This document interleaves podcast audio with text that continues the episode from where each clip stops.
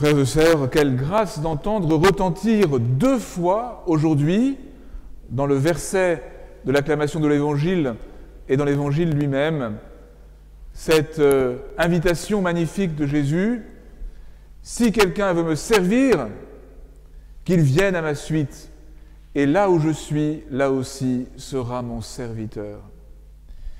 Hier après-midi, j'ai participé à une marche, un temps de réflexion, de témoignage, et puis la célébration de la messe avec euh, un grand nombre d'aînés de scouts unitaires du France de notre diocèse.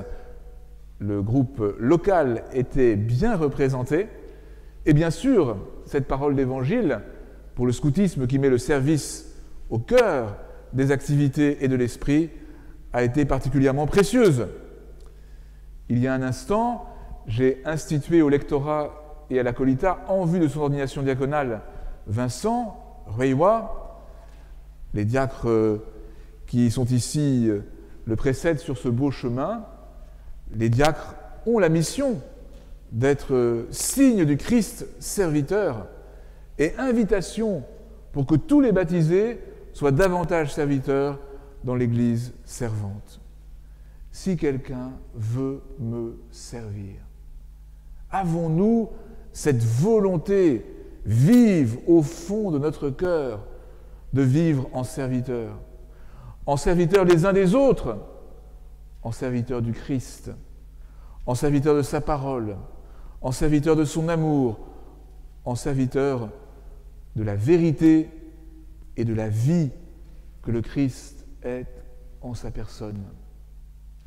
Si nous avons ce désir qui est une des dynamiques les plus fortes et les plus belles de l'existence humaine, alors pour avancer, nous avons à nous mettre à la suite du Christ, pour l'écouter, pour l'imiter, dans cette dynamique du grain qui meurt pour porter beaucoup de fruits que nous avons entendu également proclamer dans l'Évangile.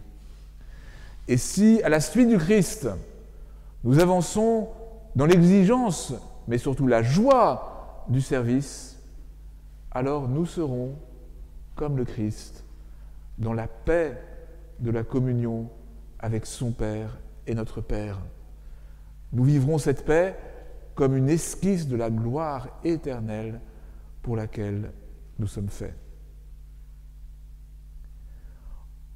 En vertu d'un étonnant retournement chronologique, Saint Joseph nous est donné comme un exemple particulièrement significatif de serviteur du Christ. Vous le savez, la tradition chrétienne vénère comme des saints en quelque sorte chrétiens Abraham, Moïse, Élie, Isaïe, les patriarches et les prophètes. Et Joseph, l'ultime patriarche, comme Jean-Baptiste est l'ultime prophète, nous pouvons le contempler déjà comme un homme qui a marché à la suite du Christ, alors même qu'il a veillé sur sa naissance et sa croissance humaine. Joseph a vécu en serviteur, dans la discrétion de sa place dans les évangiles, dans la simplicité de sa vie donnée. Serviteur de la volonté et de l'appel de Dieu, qu'il a pris à rebours de ses espoirs humains immédiats, serviteur de Marie, serviteur de Jésus, serviteur, on peut l'imaginer, de tous ceux qu'il a rencontrés, auprès de qui il a travaillé, serviteur peut-être d'une manière particulière de la paternité de Dieu. Joseph n'a été que le père nourricier de Jésus. Et ce faisant, il a rendu témoignage à l'unique paternité au sens plénier du terme, celle de Dieu, notre Père, que nous allons continuer d'invoquer tous ensemble au moment de la prière que Jésus nous a enseignée. Cela fait un père un peu particulier, encore que. Les pères et les parents, les pères selon l'esprit également, ont tous à n'être que les témoins de l'unique paternité en plénitude de Dieu. Et dire cela, ce n'est pas réduire la paternité humaine, charnelle ou spirituelle, c'est au contraire l'exalter dans la simplicité, dans l'humilité, à l'école de Joseph. Nous avons et nous pouvons être les témoins du Dieu Père, de qui tout vient et vers qui tout va. Il est étonnant de voir à quel point, à travers l'histoire, la ferveur pour Saint Joseph s'est développée. Pas de manière immédiate sans doute. Chacune des époques où on a davantage découvert et goûté l'humanité de Jésus, au XIIe siècle, au XVIe siècle aussi, Sainte Thérèse d'Avila a tenu à donner à son premier Carmel réformé le titre de Saint Joseph. À mesure que s'est développée, s'est approfondie la compréhension de l'humanité de Jésus, Saint Joseph, lui aussi, a été vénéré. Dans notre diocèse de Nanterre, il n'y a pas moins de sept églises qui lui soient consacrées. À Villeneuve-la-Garenne, à Nier-Nord, ici, Rueil, Nanterre, Montrouge, Clamart, Saint-Cloud.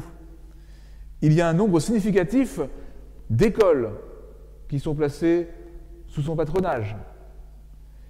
Il y a aussi la communauté du Carmel apostolique de Chaville, qui s'appelle le Carmel Saint-Joseph. Cette dévotion à Saint-Joseph peut nous rejoindre d'une manière euh, diversifiée.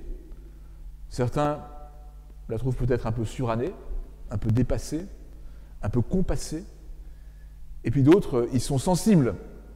On le voit par exemple avec euh, le développement d'initiatives comme euh, les pèlerinages de, pères de famille, à Cotignac, à Vézelay, au Mont-Saint-Michel, à Montligeon.